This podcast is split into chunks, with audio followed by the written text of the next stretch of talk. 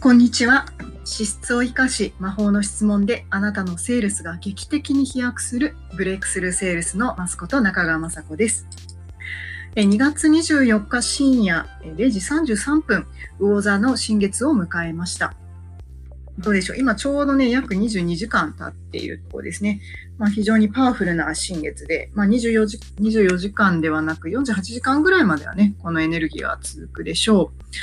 えー、で、えー、魚座の時期っていうのは12サイクルの一番最後のエネルギーの時期なので、ここからね、春分点3月の20日までが非常にポイントになります。この時期の過ごし方は、Facebook のライブでもお伝えしたんですけれども、え浄化、調整、この時間に非常に優れていて、1年の中でそのチャンスは9月と3月にやってきますが、この時期にね、ちゃんとこうお掃除したりとかね、まあ、いろんなことの皆さんの周辺のものを浄化したりとかってすることに努めておくと、あの、すごくね、1年がね、過ごしやすいんですね。これは非常におすすめです。私は毎年やってるのは、あの、どんなに忙しくても9月とか3月はね、徹底的にお香を炊いてます。特に3月はやってますね。で、とは、あの、断捨離をしたりとか、あの、いろいろこう自分のエネルギーと合わなくなってきたものを手放して、必要なものをこう手に入れていく。妄想レベルも含めてですね、次の自分の12ヶ月のサイクルをどう持っていくかっていう。だからすごくね、企業のサイクルって、その部分においては非常に理にかなってるんですよ。4月スタート。要するに春分点抜けた4月スタートで、で、魚座の時期の、ま、3月で終わるっていう。で、ちょうど、あのー12月31日の年末っていうのは実は結果を出すのに一番ピークのエネルギーがやってくる時期なのでここはあのしっかりと地道に仕事を一気にこうギアをかけるって感じですね。やっぱり企業とかでも12月1月でしっかりこうこう売上の最後なんて言うんだろうなまあ、上期のも含めて下期で絶対通期で達成したい売上のめどってここでほぼ決まってきますから、どんなにこうね、2月3月で追い上げてもきつい時はきついので、やっぱここが一つのやっぱりピーク頂点になりますよね。ということで、で第3、第4クォーターが、まあ、1月、2月、3月と。ここが本当にこう次の時期への橋渡し調整期間っていう感じです。これをうまく分かってお使いになるとすごくスムーズだと思います。で、この今回の新月の特徴で、あの、有名な先生術師の恵子さんもね、珍しいと思ったんですけど、あの、IC っていうね、えー、天空図を読み取る時の IC っていう天の底辺の部分のことを解説してたんですね。おお、これを恵子さんお話になさるかと思って、私もびっくりしたとともに嬉しかったんですが、私はよくあの鑑定をさせていただくときはビジネスのバイオリズムというところにフォーカスして、えーと、読ませていただくんですよ。やっぱりこう、えー、年収を上げたいとか、なんか新しいチャレンジをしたいとか、そういうのを聞いてくるってことは結果も求めているわけですよね、心のどこかで。なんかこう、ぼわーんとふわふわした形でこんなんなりたいわって思ってるレベルではないと思ってるんですよね。ってなると、やっぱりその結果を出しやすい条件っていうのを必ずお客様にお伝えするんですけれども、それがどこの根拠に基づいてるかっていうのはもう専門的すぎてお客様は多分分かっていないんですね。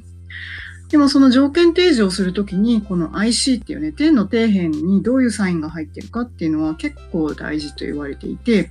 特に先生術師でも腕のいい方は絶対 IC 抑えないと結果出ませんよねっていうとこまでちゃんと言い切るんですよ。うん。どんなに天の頂上に素晴らしい星が瞬いていて、まあそういう人って分かりやすい形で社会でこう華やかに表に出やすい人が多いんですね。これももう役割の違いです。あの、天の頂上の方に星が少ないから私はダメなんだとか、そういうことの比較は必要ないんですけど、ま天に瞬くためにも土台、この人の土台がちゃんと抑えられているか、この人が自分の天命全うしやすいようにちゃんと条件付けられた土台をちゃんと作ってやってるのかっていうのはね、すっごい重要なポイントで、この IC を抑えられていないと絶対飛躍はしませんっていいあの先生術師の中では実は大事な要因だったりします。でこの IC のポイントがはっきりと明示してますよっていうのを今回ね、恵子さん言ってるんですよ。まあさすがだなと思い思いながら、うん、他にネタもないからかなと思う部分もありましたけれども、うん、まあでもそれぐらい重要です。で、この今回の2月24日の、あの新月のメッセージは、満月にも紐づいていますので、ですごくね、魚座の時期ってふわふわしやすいんですね。やっぱりこうイリュージョンだったり、なんかこう、ちょっと夢見るような感じだったり、まあ、あらゆるものを愛で包んでいくような感じなので、あんまりこう、ギラギラしてる感じではないんですけれども、でも非常にこうね、そのイリュージョンでイメージしたもの、我々が浄化したいなと思っているものをしっかりと形に落として実現させてくれるっていう援護が非常に強い新月であり次回の満月なので、まこれはすごくあの、えー、て言うんでしょうね、使いやすいと言いますか。でなおかつ、このご自身が本当にこう、しっかりとこう能力を発揮したい、あるいはご自身がちゃんと興味あるところにフォーカスをして人生を歩んでくださいねっていうこと。それからご自身のちゃんと心地よい環境を整えてくださいねと。それらをあのガラッと変えたいという、あなたさえその気であればしっかりと変えていけるよっていうような図を描いてますね。それに伴って、えー、変化に対する迫と言いますかね、圧縮みたいなのはかかると思います。プレッシャーはかかります。これは、えっと、個人というよりも、まあ、社会的要因で今圧縮がかかるようになってますね。うん。あの、冥王星と天王星が激しくスクエアを取っておりますので、これはもうやむを得ないと思います。もうずっとしばらく続きますので、で、えー、この変化、を利用して自分の人生を、まあ、大逆転していくっていうことがすごく大事ですね。で、ちょっとね、先生術の話とは若干それるんですけど、なんか久しぶりにこう、あのー、吉報医の鑑定とかをしたりとか、まあ、吉報医旅行行ってきたことの検証を自分なりにしながら、他の周りでもね、吉報医取ってる人のなんかまあ相談とか受けたり、転職の相談を受けたり、いろいろしてた中で、あの、なんていうんですかね。やっぱりね、吉報医は皆さんね、旅行行くときとかうまく気をつけてくださいね。えー、言っちゃうとですね、えー、合土星というね、まあ、旧石学に基づいて吉報医取るんですけど、分かる人は多分分かると思うんですけどもね、えっと、取っちゃいけない方位っていうのが合土星の方位と、その真逆の方向性、ここ暗殺権って言って、一番取るべきではない方位なんですね。でね、合土星ね、あんまり行かない方がいいよって一言ちらっと言っては私も置くんですけど、もそれでも、なんか取りたくてそこの方位にこう旅行に行っちゃう人、その方々はね、やっぱね、金銭的困難に陥ってる人がほぼほぼですね。あの、金銭的に陥るか、健康害するか、どっちかなんですよ、大体、合土星に行っちゃうときって。で、えっ、ー、と、じわりじわりやってくるので、なんかこうそういうとこに旅行に行って翌月からすごい金なんだ自分なりの資産がクラッシュしましたっていうことはないんですけど、まあ、なんていうのかな、こう、どんなにそ本人が元気でパワフルでも髪の毛を引っ張れるような感じでこう、ね、連れて行かれちゃう感じがありますかね。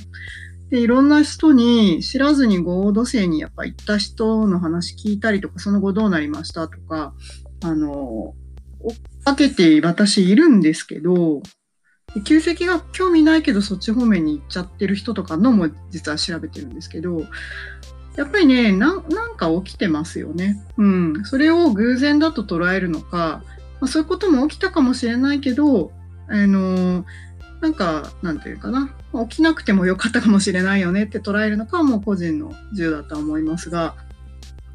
うんと、でね、合土星も、そこから意思を立てて、えーと、切り抜けた人は逆にいい意味での生み出しっていうんですか？今までの次の次元に行くためにもうもう受け入れるしか受け入れざるを得ないこう困難が全部こう海として放出したっていう形で現れる場合そういう解釈もできたりします。なので、すごいこう強烈な試練を与えると同時に、まあ、ものすごくあのレベルアップのチャンスにもなるんですけど、ただ、本当に出方が激しいので、よっぽど意思立てないとす、すごい大変だと私はいろんな方を見て感じているんですね。なので、やっぱりね、合同性の方ってね、いかないことをお勧めしますね。うん。まあ、行っちゃったとしても、えー、どっかで総裁をしていただくとか、今までの運気貯金をうまく使っていただくとか、そういうことは、えっ、ー、と、お勧めをいたします。なんかこれはかなりね、マニアックな話なので、興味ある人は、なんか興味ありますとご連絡くださったりとか、まあ、ご相談をお寄せいただいたらいいかとは思います。うん。あの、本当ね、なんか運気管理ってね、バカにならないんですよ。で私は、あの、2015年に初め、ほぼ、えー、明確に自分の意思で強く、えー、ちゃんと占いで見てもらおう。自分の人生をちゃんと運気をうまく使おうっていうふうに決断して見てもらったの2015年だったんですよね。でその前までは、うんと、えー、親が亡くなった時ですね、高校生の時で18ぐらいの時に、あの、まだ当時広島の実家にいて、で、えっ、ー、と、もう親も亡くなって、で、5年間の闘病生活も終わって、なんかもう、もう親戚一同も揉まれていたのもなんか、もう一旦こう区切りがついて、で、自分もなんか浪人生決まってて、みたいな、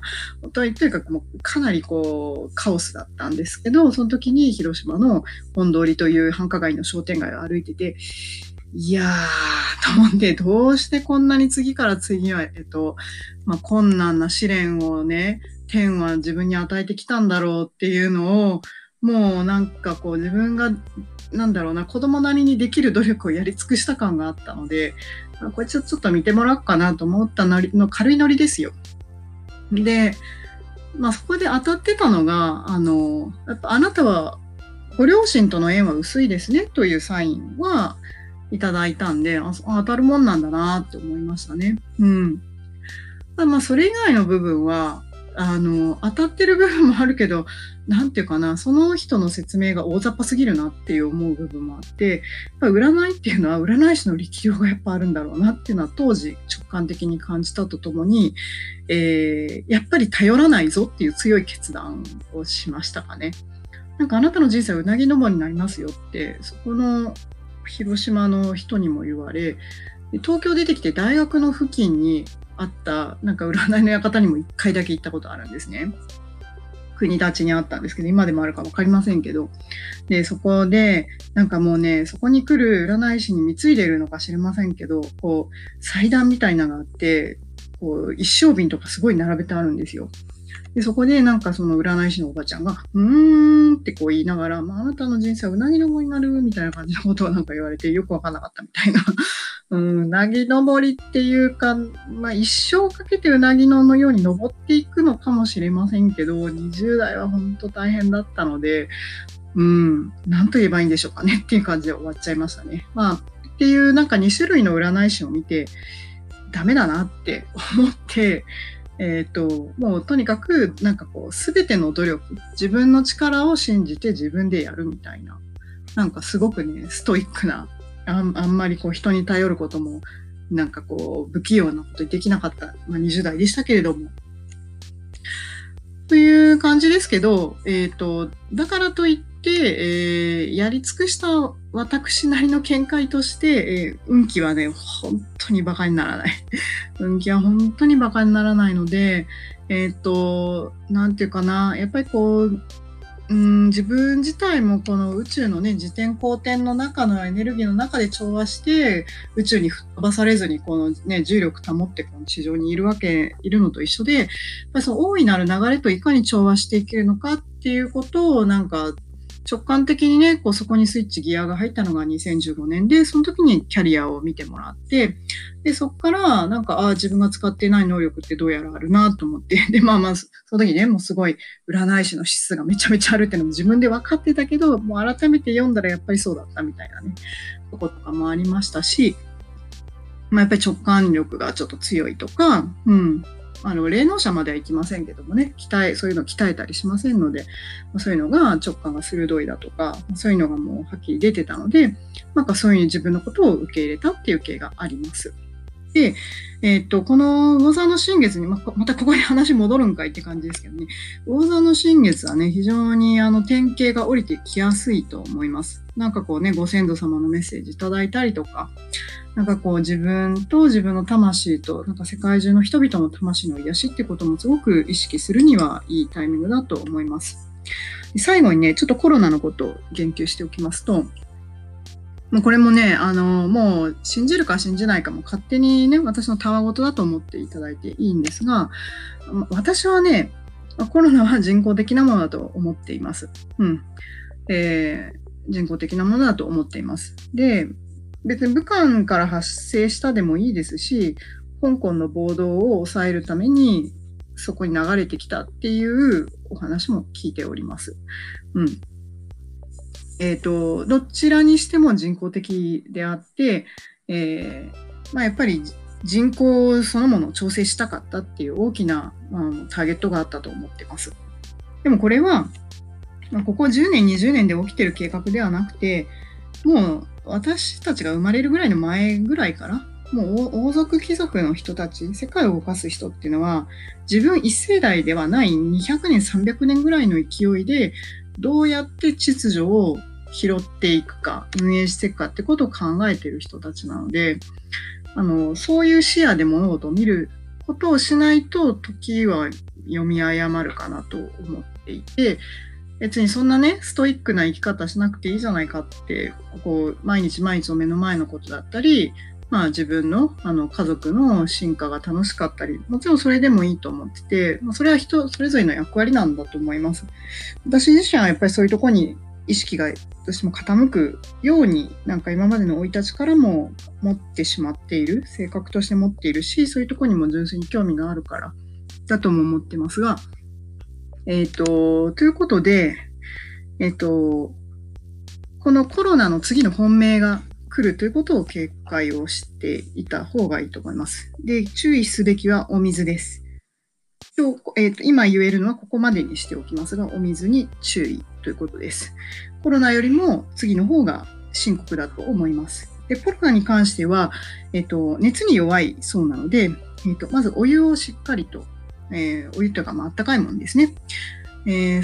それに、え、しっかりと冷たいものを飲まずに、温かいものを飲む方がいいということと、あと、えっ、ー、と、やっぱりその粘膜が中に入り込むまでが一つの勝負なので、しっかりそういうお湯とかを吸引するっていうことです。あと、手洗いが非常に有効ということです。で、金属には付着すると数時間、えっ、ー、と、菌はついているので、それもやっぱりなるべく手洗いで石鹸とかで落とすということ。それだけでもだいぶ違うと思います。うん。んで、えっ、ー、と、そうですね。でね、水に関して、まあ水に関してはちょっとそういう時になったら言いますね。で、えっ、ー、と、そのコロナ、コロナの話と、水の話言いましたよね。んで、熱の話言いましたよね。うん。んで、とりあえずそこまでかな、コロナに関してはね。うん。で、あと、えっと、意図的に、これちょっとスピリチュアルっぽい話で喋っちゃいますけれども、イメージング結構大事でして、えっと、今のそのエネルギーでね、恐怖のエネルギーに合わせないっていうのは理にかなっているので、そこにやっぱり波動合わせないということ。自分なりの意思と見解を持って、こういうゴールに向かっていくっていう、えっ、と、それを考えだけではなくて、感情、イメージ、あり方までもそちらにこうフォーカスをするっていうことを意識をしてください。えっ、と、恐怖とか、なんか世の中にこう、うわーっとこう流れている情報に右往左往しない。情報は手段として受け取って自分に必要な認識と咀嚼で、えっ、ー、と、ポジティブにこう吸収できるようにちゃんと変換をしていただくのがおすすめです。で、やっぱりね、恐怖のエネルギーで、なんかこう、なんだろうな、まあそれもね、あの、大衆扇動になっちゃうわけなんでね。うん。で、えっと、具体的な方法なんですけど、これも私も教わったやり方ですが、まあ、体中がね、バブル、バブルで覆われている、泡で泡で守られている、覆われていることをイメージして、1ミリの隙間も何も入ってこれない、もう、泡泡泡泡泡が体中を取り巻き、その泡をさらに大きく、あのー、大きな泡で一つこうぐるっとね、守ってくれている、囲ってくれている、その泡をイメージ、2層に連なる泡をイメージをしてください。これで、えー、OK です。もう一つは、えっと、波動を上げていく方法、イメージングなんですが、あなたが今執着していること、恐怖でもいいです。怖いと思っているものでもいいです。それを、まバーを掴んでいると思っていただいて、そのバーを手放す。手放し、上昇していくエレベーターに乗り換え、そのエレベーターがぐーっと上がっていきます。で、いろんなところでこう、右往左往している人たちはいるんですが、まあそういうのはこう、もう上から見ている。うん。あなたが合わせたい周波数ではないものは全部下にあるという感じです。で、その上昇エレベーターは止まるところまでずっと上昇を止めない。ピタッと止まったらそこで完了で OK です。で、下を見下ろしているという感じですね。これでイメージは OK です。大丈夫でしょうか？こうやってね、あのー、意識が上がってくればくるほど情報戦になってきますから、えっ、ー、と、あなたにとって有益なあなたにとって、えー、人生を豊かにする。そしてあなたが社会に貢献できる。そのエネルギーと合わせていきながら、何かね、この今の、あのー、地球が進化していくお手伝いになれば嬉しいと思います。今日はちょっと長くなりましたが、えっ、ー、と、皆様、えー、新月ね、まだプラス24時間合計48時間がだいたい有効期間になるので、ぜひあなたの人生の浄化と新たな、えー、2020年度開始のステージに向かった、えー、整理の20日間が良きスタートとなりますように応援申し上げております。何かね、興味だったりご感想だったりご質問がある方は、ぜひ LINE にメッセージをお寄せください。では、どうもご清聴ありがとうございました。